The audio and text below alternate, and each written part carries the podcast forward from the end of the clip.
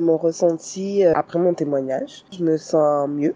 Je suis fière d'avoir pu euh, partager euh, avec ben, certaines personnes ma vision des choses et un peu de ma vie d'ailleurs.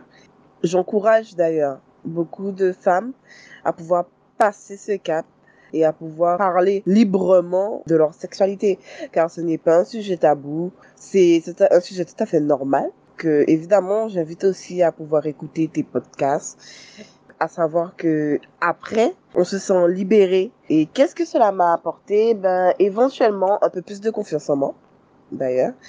Euh, ça m'a permis d'être écoutée, d'être comprise et euh, franchement, cela fait beaucoup de bien. Donc, euh, en passant, je tiens à te remercier. Merci Bonnie pour l'attention et pour l'écoute. Et je te souhaite une bonne continuation.